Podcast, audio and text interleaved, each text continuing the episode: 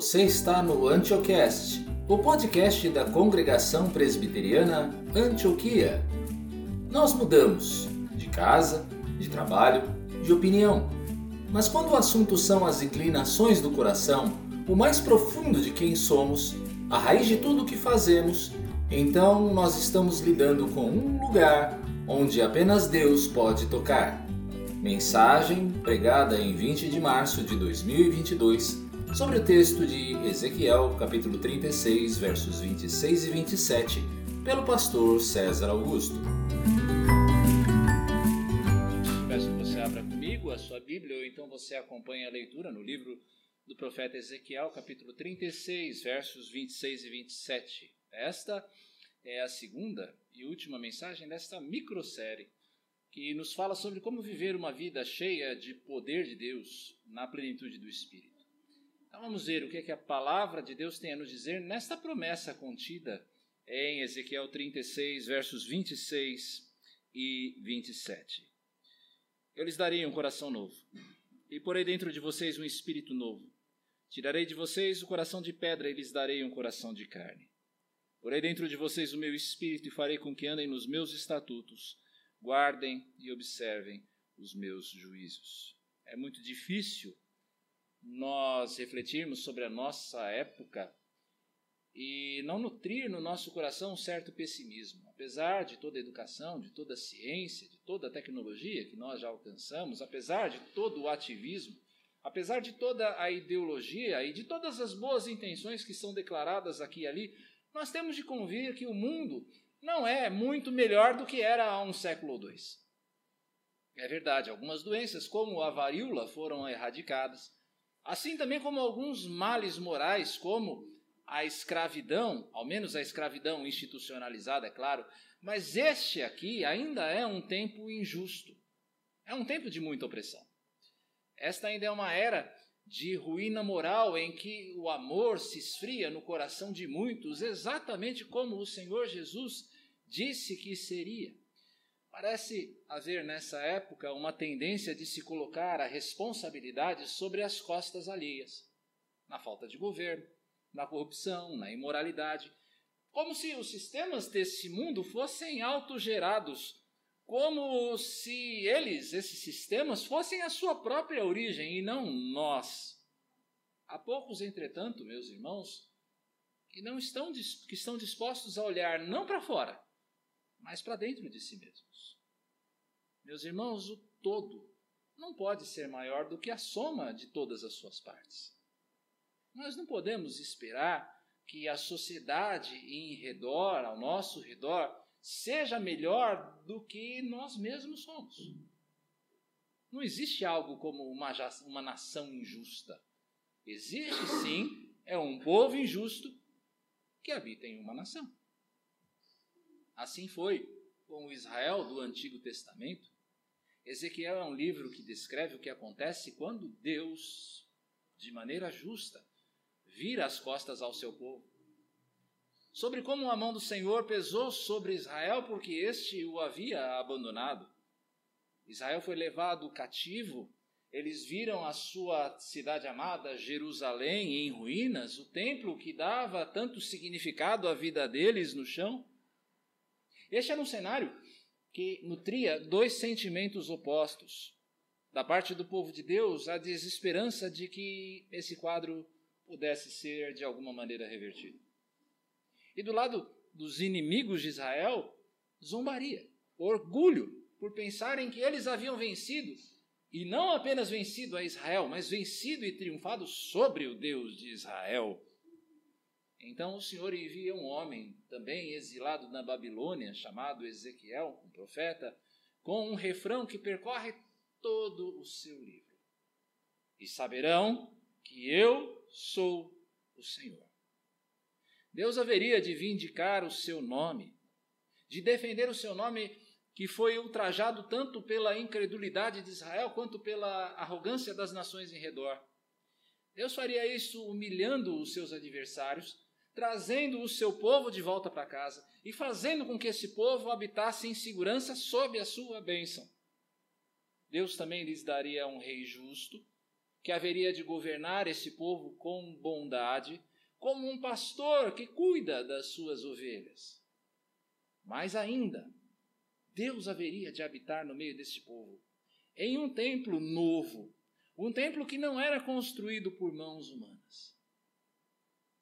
Saberão que eu sou o Senhor. Só que de nada adiantaria mudar o exterior, a casca, sem mudar aquilo que causou a ruína de Israel.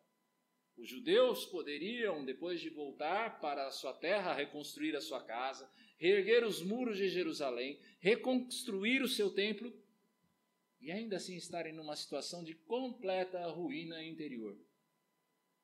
Do mesmo modo, nós, mais de 2.500 anos após Ezequiel, podemos ver e participar de todo o progresso humano, como eu já citei aqui, sem ver, entretanto, nada realmente mudar.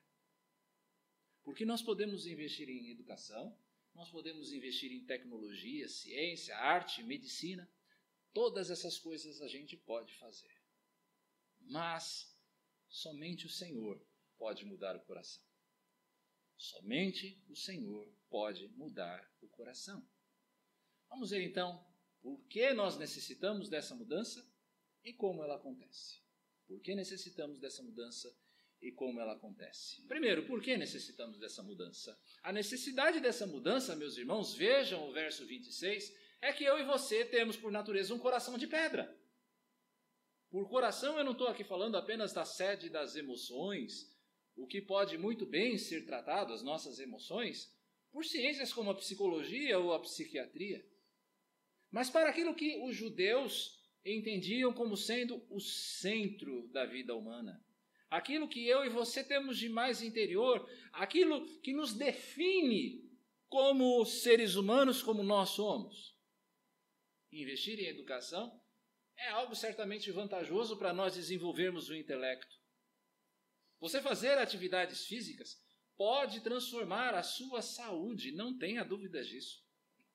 Cultivar no seu coração valores como empatia, justiça, solidariedade pode fazer de você uma pessoa moralmente melhor. Mas todas essas esferas, intelecto, físico, moralidade, são apenas manifestações exteriores daquilo que vai no coração.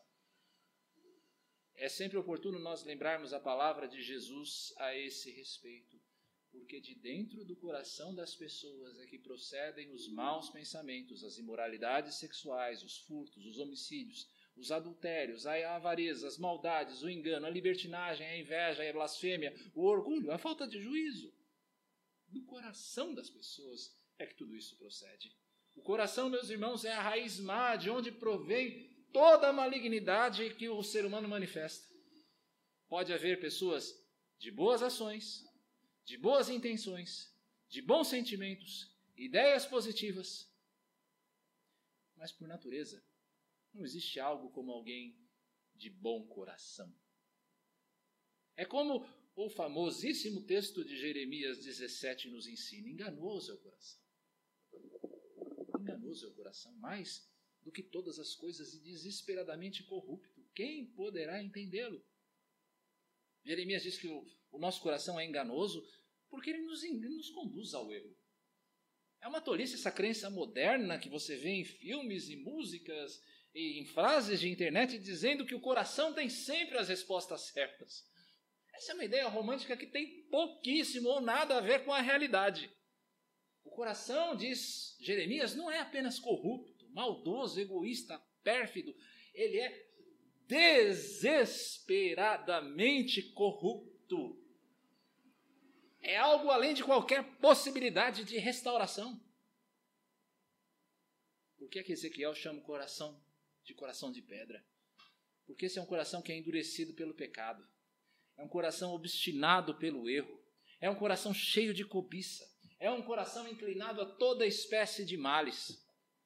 Um coração de pedra, meus irmãos, é um coração frio, é um coração insensível, é um coração em que não há qualquer afeição a Deus ou a Sua palavra. Pelo contrário, no fundo, esse coração de pedra odeia a Deus. Esse coração de pedra deseja se libertar desse governo de Deus, mesmo que ele seja um governo amoroso. Sob o pretexto de que, como nós vimos na semana passada, o Deus tira a nossa liberdade, ele nos oprime. Meus irmãos, que enganoso é o coração do homem. Coração de pedra, meus irmãos, é um coração duro. É um coração indiferente à verdade, é um coração contrário ao bom senso. É um coração impenetrável pela sabedoria.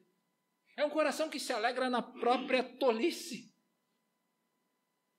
Um coração de pedra, meus irmãos, é um coração mortificado. Morto.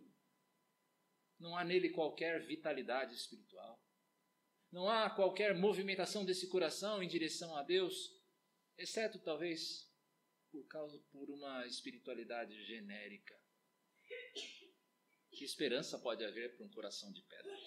Que esperança pode haver para um coração de pedra? Esse coração de pedra se assemelha àqueles ossos secos do capítulo seguinte de Israel, de Ezequiel, perdão, do capítulo 37, ossos que estão esturricados, que não têm qualquer esperança, qualquer expectativa de restauração. O pecado penetra esse coração, tal qual a fumaça do cigarro penetra no coração dos fumantes, até que o pulmão, completamente comprometido, resseca, endurece, não funciona mais e o indivíduo morre. O puritano John Owen escreveu que um homem pode podar o fruto amargo de uma árvore má até se cansar, mas enquanto a raiz permanecer com força e vigor, a batida do fruto presente não o impedirá de produzir mais. Esta é a loucura de alguns homens. Eles se colocam com toda a seriedade e diligência contra a aparente erupção da luxúria, mas deixando o princípio e a raiz intocados, talvez inexplorados. Eles fazem pouco ou nenhum progresso nesse trabalho de mortificação. Esse é o ponto em que eu quero chegar, meus irmãos. A nossa necessidade maior não é uma necessidade de reforma. Nós não necessitamos de seres humanos melhores. Em lugar algum a Bíblia afirma que o alvo divino é tomar um homem pecador e torná-lo um homem melhor. Você não vai achar isso na Bíblia. O que a Bíblia diz é que o propósito divino é tomar um pecador e fazer dele uma nova criatura. A radicalidade desta ideia, meus irmãos, é algo claro quando nós tomamos o diálogo entre Jesus e Nicodemos. Nicodemos era um homem da lei, era um estudioso de Moisés e dos profetas, mas esse homem já experiente, ele fica meio que estupefato e confuso quando o Senhor Jesus lhe diz: "Em verdade, em verdade, eu lhe digo, Nicodemos, que se alguém não nascer de novo, não pode ver o reino de Deus." Se alguém não nascer de novo, não pode ver o reino de Deus. Será que o propósito de Deus para nós poderia ser descrito de uma maneira mais contundente, mais aguda, mais incisiva no nosso coração? É o mesmo que dizer para nós o que Jesus está dizendo. É o mesmo que dizer para nós, é dizer para mim, é dizer para você, esquecer tudo o que passou até agora. Esquecer as suas histórias, esquecer os seus acertos e erros, esquecer as suas vontades e desejos e recomeçar. Tudo de novo. Tudo de novo. Você percebe como essa é uma ideia radical? Mas aqui nós chegamos na mesma encruzilhada que Nicodemo chegou. Quem é que pode fazer isso? Quem pode fazer tal coisa? É por isso que eu chamei essa mensagem, meus irmãos, de onde apenas Deus pode tocar. Porque eu posso tomar um homem qualquer e dar a esse homem uma boa educação, transformar todo o seu aspecto exterior e ensinar boas maneiras a ele, bons princípios, mas eu não tenho o poder de mudar o coração. Só Deus pode fazer isso. É esse coração de pedra, esse coração endurecido pelo pecado que o Senhor promete substituir por um coração de carne. Mas como é que ele faz isso? Como a mudança acontece? A resposta está no início do verso 27. Porém, dentro de vocês meu espírito. O Espírito Santo, meus irmãos, não é descrito na Bíblia como uma força, como uma energia. O Espírito Santo, ele é uma pessoa. Ele manifesta a sua vontade, ele fala, ele pode ser entristecido. O Espírito Santo age nos crentes, capacitando-os para viver para Deus, assim como nós vamos ver a seguir. O Espírito é, por vezes, chamado de Espírito de Deus. Em outras ocasiões, o Espírito é chamado de Espírito de Cristo. Estou dizendo isso para mostrar que o Espírito Santo, ele é a terceira pessoa de, da Trindade. O Espírito é igual em essência, em poder, ao Pai e ao Filho. O Espírito capacitou a Cristo em seu ministério e agora ele também capacita a mim e a você para viver segundo a vontade de Deus. Mas como é que o Espírito age para tirar o coração de pedra? Como é que o Espírito age para tirar esse coração da gente, que é obstinado contra Deus, e dar para a gente um coração de carne, que está inclinado, ainda que de maneira imperfeita, é claro, mas inclinado a apreciar a vontade de Deus e a obedecê-la? Como é que essa mudança acontece? Como é que o Espírito faz? A dica para nós está no, no capítulo 37. Capítulo 37. Famoso capítulo a respeito dos ossos secos. O profeta é levado a esse vale de ossos secos, sem qualquer esperança de restauração, como nós já dissemos. No contexto mais próximo de Ezequiel, esse vale de ossos secos é um símbolo de Israel no exílio, sem qualquer esperança aos olhos dos judeus de restauração. Mas é também um símbolo do homem sem Deus. É um símbolo do homem morto nos seus pecados. É dito ao profeta, profeta, profetize, declare a palavra de Deus a esses ossos. E quando Ezequiel obedece e prega, os ossos então começam a se chocar uns com os outros, eles começam a se unir, começam a formar juntas, as juntas começam a formar carne, músculo e por fim pele. E aí, diante de Ezequiel, você tem uma multidão de homens e mulheres, mas há algo nesse que está faltando nessas pessoas. Não há vida. Não há vida. Elas têm aparência humana, mas não há vida. Surge então da parte de Deus um sopro, como no Éden. E aqueles seres inanimados passam então a viver novamente. Essa, meus irmãos, é uma representação do que Deus faz e fez comigo e com você, nós os que cremos. Deus nos chama do nosso estado de morte, onde nós estávamos com nossos corações de pedra por meio do seu, da Sua palavra. A fé, diz Paulo, vem pelo ouvir e ouvir da palavra de Deus. Só que ouvir com os ouvidos da carne não é suficiente. É necessária a iluminação para crer. O Espírito Santo então sopra para a vida, sobre a vida do crente, o crente renasce do Espírito e recebe essa iluminação. Como Jesus disse a Nicodemos. O coração de pedra é lançado fora e nós recebemos então um coração de carne um coração apto a crer, um coração desejoso pela vontade de Deus. É assim que acontece. Ninguém vem à fé salvadora em Jesus Cristo senão pelo Espírito de Deus, meus irmãos. Nós necessitamos dele para abrir os nossos olhos para o nosso estado desesperador. Sem o Espírito a gente não consegue ver quem nós somos. Nós necessitamos então olhar do Espírito também para olhar para Jesus e não permanecermos no nosso estado de desespero, mas olharmos para Jesus e entendermos que exige uma salvação dada por Deus. Nós necessitamos do Espírito Santo para confiar completamente em Cristo. Ninguém pode nascer de novo senão pelo Espírito. É o que disse Jesus ainda naquele diálogo com Nicodemos. Em verdade, em verdade lhe digo, quem não nascer da água e do Espírito não pode entrar no reino de Deus. É preciso do Espírito para crer. Você precisa se convencer disso, meu irmão crente, quando você está dando seu testemunho para outras pessoas. Você precisa se convencer disso. Não existe qualquer possibilidade de uma transformação real na vida de uma pessoa que é alvo da sua evangelização se não existir uma operação legítima do Espírito. Por isso, a missão, a sua missão de falar de Jesus, de testemunhar de Jesus, precisa ser encarada com muita humildade debaixo de muita oração. Não é uma questão aqui do quanto você conhece de teologia. Não é uma questão aqui de você ter todas as respostas diante das questões desafiadoras que as pessoas nos colocam. O que nós necessitamos é de uma confiança firmada que o Espírito Santo de Deus quer falar aos eleitos de Deus e que ele vai fazê-lo. Ele vai fazer isso eficazmente através de nós. O mesmo pode ser dito a nós aqui, meus irmãos, corporativamente. Querida Igreja Antioquia, é preciso humildade para nós reconhecermos que nós somos uma igreja que ora muito pouco. E ora muito pouco, principalmente em favor do reino. Eu estou dizendo isso, meus irmãos, me humilhando aqui diante de vocês, reconhecendo a minha própria fraqueza nessa área. Onde nós pensamos que nós podemos, onde é que nós pensamos que nós iremos chegar se nós não nos dedicarmos, como igreja, à oração, ao jejum, rogando as bênçãos do Senhor para que Ele toque aonde nós não podemos.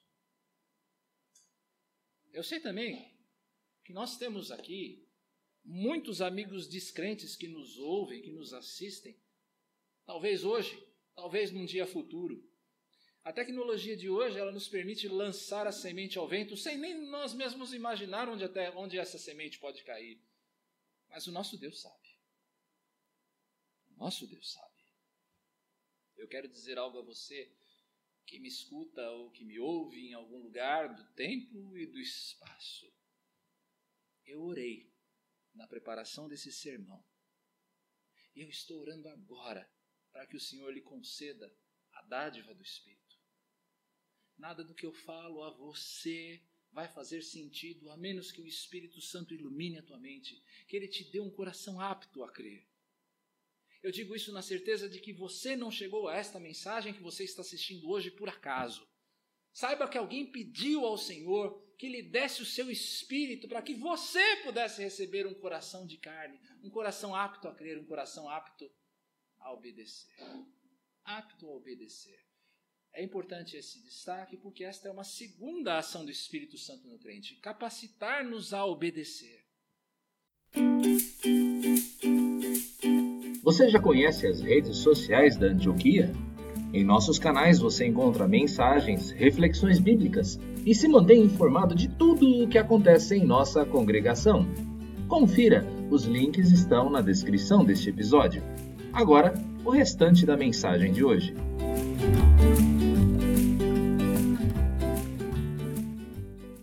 Isso reside no poder que o Espírito Santo, preste bem atenção nisso. Isso reside no poder do Espírito Santo que o Espírito Santo tem para nos fazer lembrar. O Espírito Santo, meus irmãos, nos lembra da iniciativa divina de nos salvar, de que Deus se moveu em nossa direção para nos salvar. É fácil retirar isso do texto apenas observando os seus verbos, mesmo no português.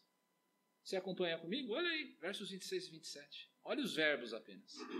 Darei, porei, tirarei, farei. Meus irmãos, é Deus quem faz tudo. É Deus quem faz tudo. Veja só o que o Senhor diz por meio do profeta nos versos 22 e 23 desse mesmo capítulo 36. Portanto, diga assim, Ezequiel, a casa de Israel: Assim diz o Senhor Deus: Não é por causa de vocês que eu faço isto, ó casa de Israel, mas pelo meu santo nome que vocês profanaram entre as nações para onde foram. Revelarei a santidade do meu grande nome que foi profanado entre as nações, o qual vocês profanaram no meio delas. As nações saberão que eu sou o Senhor, diz o Senhor Deus, quando eu manifestar a minha santidade diante delas por meio de vocês. O Senhor nos dá um novo coração, não porque nós desejemos, não porque nós busquemos isso, menos ainda porque nós mereçamos isso. Não existe esforço suficiente que você possa fazer para receber o Espírito de Deus. Jesus, no mesmo diálogo que ele tem com Nicodemos, compara o Espírito e aquele que é nascido de novo por meio do Espírito com o vento que sopra onde quer. Em outra passagem dos evangelhos, o Senhor Jesus exalta ao Pai que de maneira soberana escolheu revelar-se aos pequeninos e não aos sábios instruídos. O Espírito sopra onde quer, é uma iniciativa divina. O Espírito Santo, meus irmãos, nos faz lembrar de que é exclusivamente por graça que o Senhor nos escolheu para a salvação. É só graça o Espírito também nos faz lembrar de Cristo. Veja o verso 5, é, perdão, o verso 25 desse mesmo capítulo. Então aspergirei água pura sobre vocês e vocês ficarão purificados. Eu os purificarei de todas as suas impurezas e de todos os seus ídolos. O Senhor promete purificar o seu povo dos seus pecados. Ele cumpriu isso. Ele nos lavou, ele lavou a mim e a você que somos povo dele por meio do sangue de Jesus Cristo de maneira bastante rápida, o Espírito Santo de Deus revela que Jesus é o Filho de Deus, que ele se entregou pelos nossos pecados, que ele ressuscitou ao terceiro dia para nos dar a vitória sobre a morte e que agora ele intercede por nós à direita do Pai. É o Espírito Santo que nos habilita a crer para a salvação. Sem o Espírito você não conheceria essas coisas, você não creria nessas coisas. O Espírito, meus irmãos, então faz com que seja lembrado a mim e a você de que de todo amor por nós que Deus tem revelado por meio de Jesus. O Espírito nos faz lembrar, olhando para Cristo, do quanto eu e você somos amados por Ele. O Espírito faz com que a gente se lembre do alto preço que Ele pagou para que nós fôssemos purificados dos nossos pecados, para que eu e você fôssemos declarados justos diante de Deus. O Espírito Santo faz com que eu e você lembremos também de quem nós somos. Veja o final do verso 28 do nosso capítulo. Aí, o verso seguinte do nosso texto. Vocês habitarão na terra que eu dei a seus pais. E o destaque: vocês serão o meu povo. E eu serei seu Deus. Quem é que nós somos? Povo de Deus. Nós somos dele. Ele é nosso. Essa relação é ainda mais aprofundada quando a gente migra para o Novo Testamento. Veja o que Paulo diz lá no capítulo 8 de Romanos. O próprio Espírito confirma ao nosso espírito que nós somos filhos de Deus. Não apenas nós somos povo de Deus. Quem é que nós somos? Filhos filhos de Deus. E tem mais. O Espírito também nos lembra que nós não somos apenas filhos, nós somos também herdeiros. Efésios capítulo 1. O Espírito é o penhor da nossa herança até o resgate da sua propriedade em louvor da sua glória. Quem tem o Espírito Santo, meus irmãos, sabe que tem Jesus como seu Salvador. E se você tem a Jesus, então você está certo de que você vai receber a herança prometida por Deus. Meus irmãos, ao nos lembrar da nossa identidade de quem nós somos, o Espírito nos dá a mesma certeza que o apóstolo Paulo tinha. Quem nos separará do amor de Cristo? Será a tribulação, angústia, perseguição, fome, nudez, perigo ou espada? Como está escrito, por amor de ti somos entregues à morte continuamente. Fomos considerados como ovelhas para o matadouro. Em todas essas coisas, porém, somos mais que vencedores por meio daquele que nos amou. Porque eu estou bem certo de que nem a morte, nem a vida, nem os anjos, nem os principados, nem as coisas do presente, nem do porvir, nem os poderes, nem a altura, nem a profundidade, nem qualquer outra criatura poderá nos separar do amor de Deus que está em Cristo Jesus, nosso Senhor. Ele nos lembra da nossa identidade de que nada poderá nos separar do amor de Deus. O Espírito também nos faz lembrar dos mandamentos e das promessas do Senhor. O Espírito é o guia divino, é aquele que aplica a palavra de Deus aos nossos corações, que tira ela de dentro desse, deste livro, das páginas desse livro, do papel desse livro, e aplica aqui no nosso coração. Eu e você, meus irmãos, temos muito mais do que apenas uma consciência moral nos acusando. Nós temos é o próprio Deus vivendo dentro de nós iluminando os nossos olhos para ler a Escritura e compreendê-la de maneira salvadora. Depois da ressurreição, Jesus apareceu aos seus discípulos e ele disse as seguintes palavras, nos últimos, lá em Lucas capítulo 24, verso 25. Então lhes abriu o entendimento, falando a respeito de Jesus, né? Então lhes abriu o entendimento para compreender as Escrituras. Jesus abriu os olhos daqueles homens. Eles não poderiam entendê-la segundo a carne? Claro que sim. Mas Jesus abriu os olhos para eles verem com o coração. Como é que ele fez isso? Soprando sobre eles o Espírito.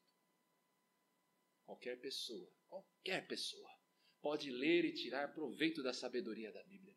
Tem conselhos ótimos, tem coisas ótimas. Se você viver segundo ela, olha, você vai ser muito feliz, a sua família vai ser abençoada, você vai viver legal. Qualquer pessoa pode ler e tirar conceitos da Bíblia, mas existe apenas, mas apenas alguém que é iluminado pelo Espírito vai ler, vai crer e vai desejar cumprir o que ela diz. Você precisa do Espírito para isso. Meus irmãos, o Espírito Santo é a voz de Deus falando no coração quando nós meditamos na Escritura. O Espírito de Deus é a certeza de que eu e você não andamos por esse mundo caminhando sem direção. O Espírito Santo é ainda o nosso consolador, porque ele nos lembra dos mandamentos, mas ele lembra das promessas do Senhor, e quando ele nos faz lembrar das promessas do Senhor contidas aqui na Escritura, as contidas na Escritura, é bom dizer isso, ele nos dá um novo alento diante das dificuldades da vida. Ele nos anima diante das dificuldades da vida. O Espírito Santo de Deus, queridos, é a chama viva da nossa esperança. O Espírito Santo então nos faz lembrar dessas coisas. Iniciativa divina, Cristo e sua obra, a nossa identidade, os mandamentos e promessas do Senhor. O Espírito nos faz lembrar de tudo isso.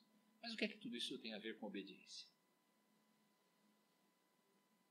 Porque afinal de contas, a promessa do Senhor em Ezequiel é de que o Senhor nos daria um novo coração por meio do seu Espírito para nós guardarmos os seus mandamentos. O que isso tem a ver com obediência? Meus amados irmãos, um escravo obedece ao seu senhor por meio do castigo. Ele teme o rigor da ira, ele teme o chicote, ele teme o poder de vida e morte que o seu, o seu dono tem, tem. Esse tipo de medo, é claro, pode ser um motivador a obedecer, mas para alguém que vê a Deus como um tirano. Quantas pessoas você não vê tentando compensar os seus maus feitos através da prática da religião, ou então das boas obras, simplesmente para acalmar a sua consciência culpada. Ou então buscando o favor de Deus por meio de boas obras. Quantas pessoas você não conhece que fazem isso? Isso pode ser verdadeiro por um escravo obedecer por medo, mas não para alguém que é um filho de Deus.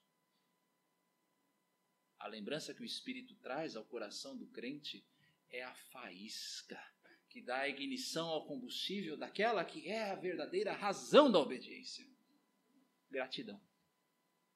Gratidão é o verdadeiro combustível da obediência para o crente. Por que é que nós obedecemos? Por que é que eu e você devemos obedecer ao Senhor? Porque nós amamos o Deus que nos escolheu. Nós amamos o Deus que nos salvou em Cristo. Nós amamos o Deus que nos recebeu na sua família quando ainda nós éramos os seus inimigos. Nós amamos o Deus que nos dá direção, o Deus que nos dá conforto enquanto nós rumamos em direção para casa. É por isso que nós obedecemos. Não é por medo. É porque nós sabemos o que Deus já fez. É pelo que o Espírito nos lembra. Onde é que isso nos traz? Onde é que isso traz a mim e a você? Isso nos traz a descoberta libertadora de que obedecer a Deus, preste bem atenção nisso, palavra maravilhosa de libertação é essa. De que obedecer a Deus não é uma questão de esforço. Obedecer a Deus é uma questão de rendição ao Espírito. Se você está em Cristo, Deus já deu a você um novo coração. O Espírito de Cristo habita em você. Você tem no seu coração, por meio do Espírito, todo o equipamento que você necessita para a viagem. A certeza de quem Deus é, a certeza do seu amor por você, tudo o que isso significa, tudo isso já está aí dentro de você. Por causa do Espírito. Sabe o que é que você precisa fazer então para experimentar toda a vida que flui desse novo coração de carne? Você pode ler comigo? Pode ler comigo? Não apaguem o espírito. Você pode ler comigo? Sério que eu não coloquei? Aí, obrigado. Joia. Quer me derrubar, Otávio? pode ler comigo? O que é que você precisa fazer aí? Não apaguem o espírito. Falando de maneira bastante direta, não atrapalhe aquilo que o espírito está fazendo. Não resista ao que o Espírito está dizendo a você. Há pecado a ser abandonado? Abandone.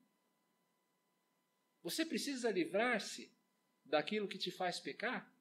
Arranque o olho se for necessário. Lógico que eu estou fazendo aqui figuradamente, pelo amor de Deus. Jogue fora aquilo que te faz pecar. Sente fome pela palavra? Necessidade de comunhão com Deus? Ore. Medite na Escritura. Alimente-se.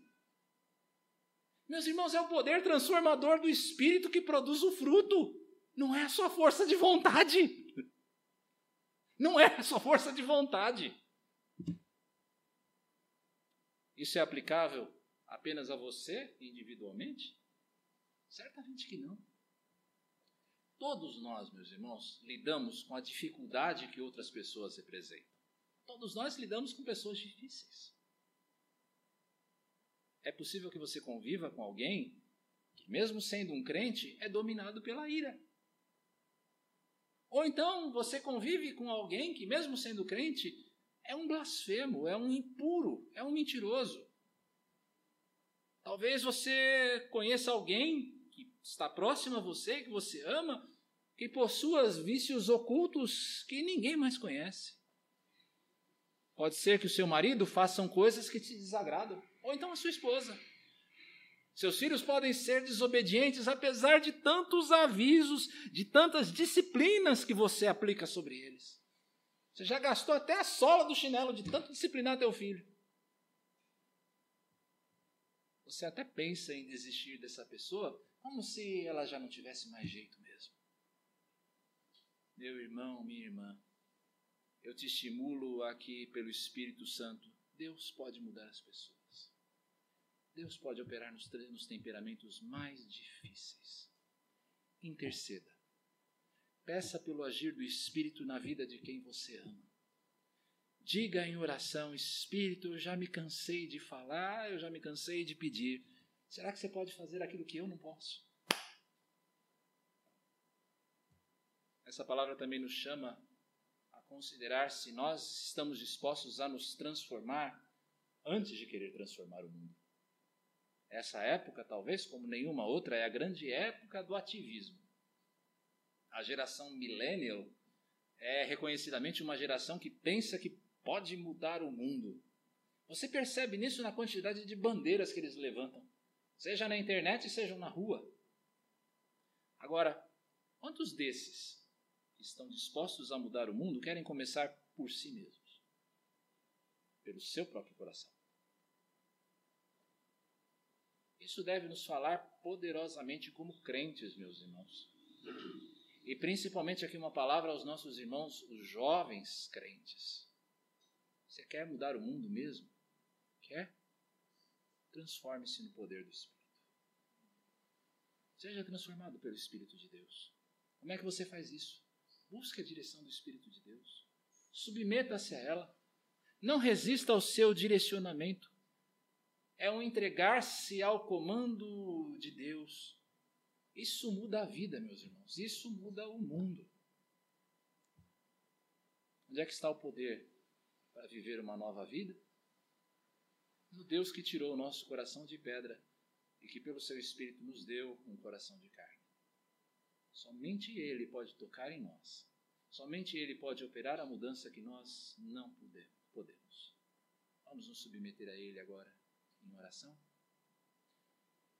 Querido Pai, graças te damos por esta palavra abençoada, esta promessa que o Senhor nos faz.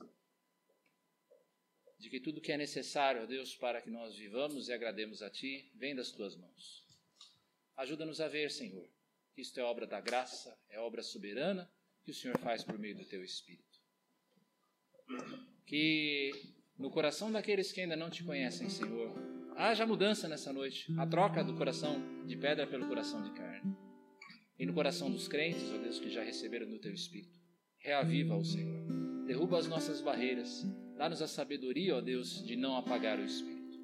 Nós oramos a Ti, Pai Santo, pedindo a Tua direção, o Teu cuidado e a Tua providência sempre constantes. Em nome do Senhor Jesus.